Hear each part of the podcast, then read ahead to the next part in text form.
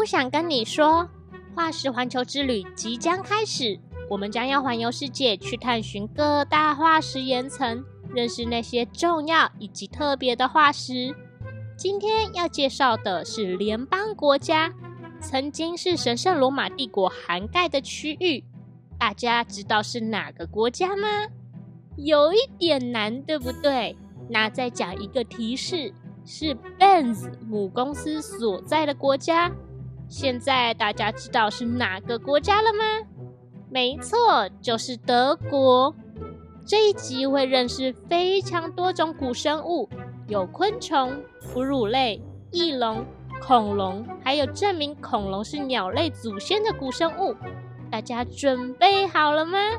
那我们就开始吧，Let's go！给我五分钟，我给你一个恐龙世界。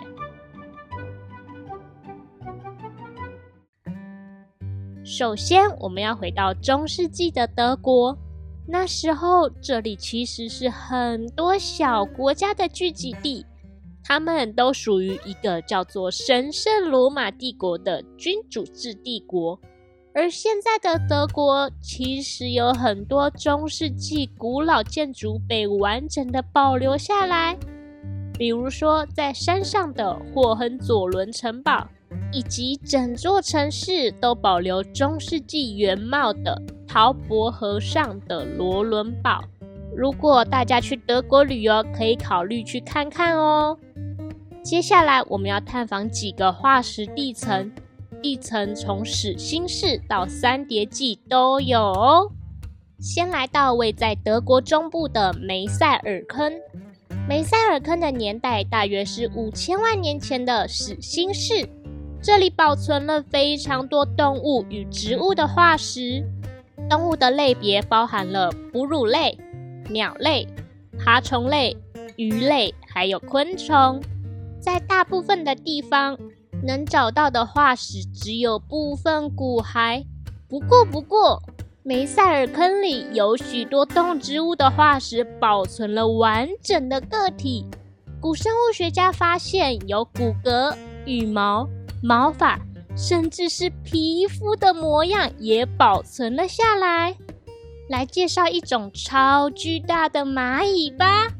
在始新世时期，有一个族群的蚂蚁特别大只，叫做巨蚁，或是称泰坦蚁属。泰坦蚁属分布在现今的欧洲与北美洲，完整的化石在梅塞尔坑发现。那么，已灭绝的泰坦蚁到底有多大只呢？赶紧拿出一把十五公分的尺来，一起想象。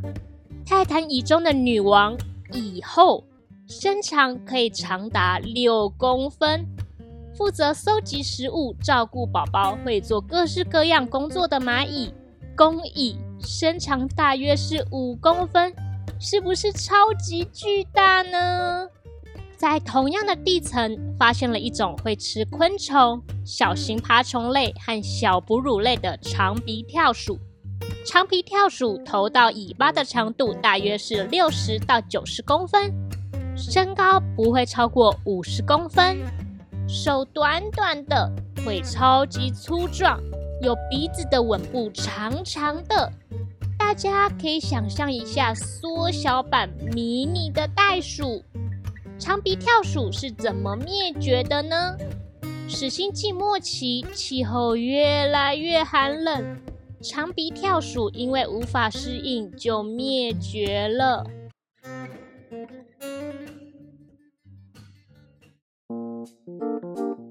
讲完了始新世，咻咻咻，我们来到德国拜昂邦的索伦霍芬采石场。这边要介绍两个侏罗纪时期的古生物。你们知道侏罗纪这个名字是从哪里来的吗？这个名字其实是源自于德国、法国和瑞士交界的一个地方，那就是侏罗山。侏罗山上的岩壁可以找到许多侏罗纪时期的海洋化石，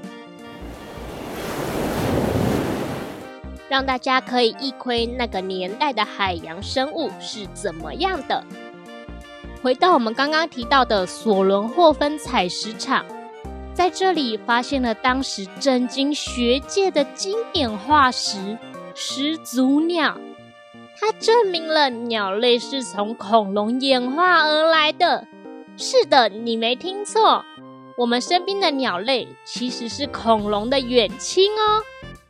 在发现始祖鸟以前，科学家们已经对于恐龙和鸟类之间的关系进行了大量的研究。但始祖鸟的出现，为大家揭示了恐龙与鸟类之间的关系。始祖鸟名称源自于拉丁文，意思为最初的鸟，是一种生活在约一点五亿年前侏罗纪时期的生物，被认为是现代鸟类的祖先。始祖鸟的化石是在一八六一年发现的，它让很多科学家非常惊讶，因为它有恐龙的特征，也有鸟类的特征。比如说，始祖鸟有着长长的尾巴和锐利的牙齿，这是典型恐龙的特征；而始祖鸟的羽毛和翅膀则表现出鸟类的特性。长得像恐龙又长得像鸟类，使得始祖鸟成为一种非常特殊的动物。它让科学家知道，原来鸟类是恐龙的远亲。那些你现在看得到的麻雀、老鹰、企鹅，实际上和远古时代的恐龙有着亲属关系。这个消息震惊了科学界，也成为大家理解生物演化的一个重要里程碑。始祖鸟的化石有两个非常知名的标本，它们被称为柏林标本和伦敦标本。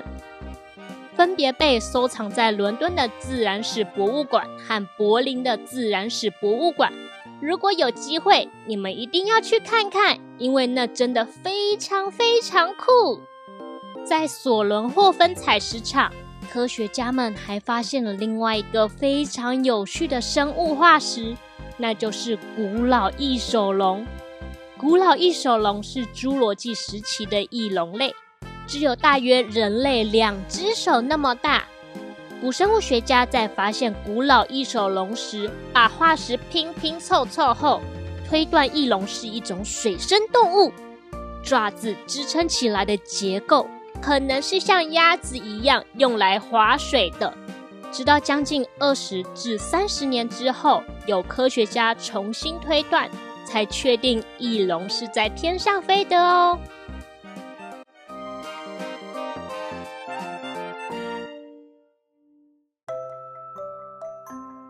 最后，我们来到更久以前的三叠纪，在德国的特伦辛根组发现了两亿五千万年前左右的超古老恐龙——里里恩龙。里里恩龙是一种肉食性恐龙，头到尾巴的长度大约是五点五公尺，体重推断可能是一百二十到一百五十公斤。古生物学家推断，里里恩龙有可能也会吃草食性恐龙。大家知道三叠纪有什么草食性恐龙吗？没错，当时有板龙。这一集介绍的五种古生物，大家都记得了吗？分别是以后能长达六公分的泰坦巨蚁，像是缩小版袋鼠的长鼻跳鼠。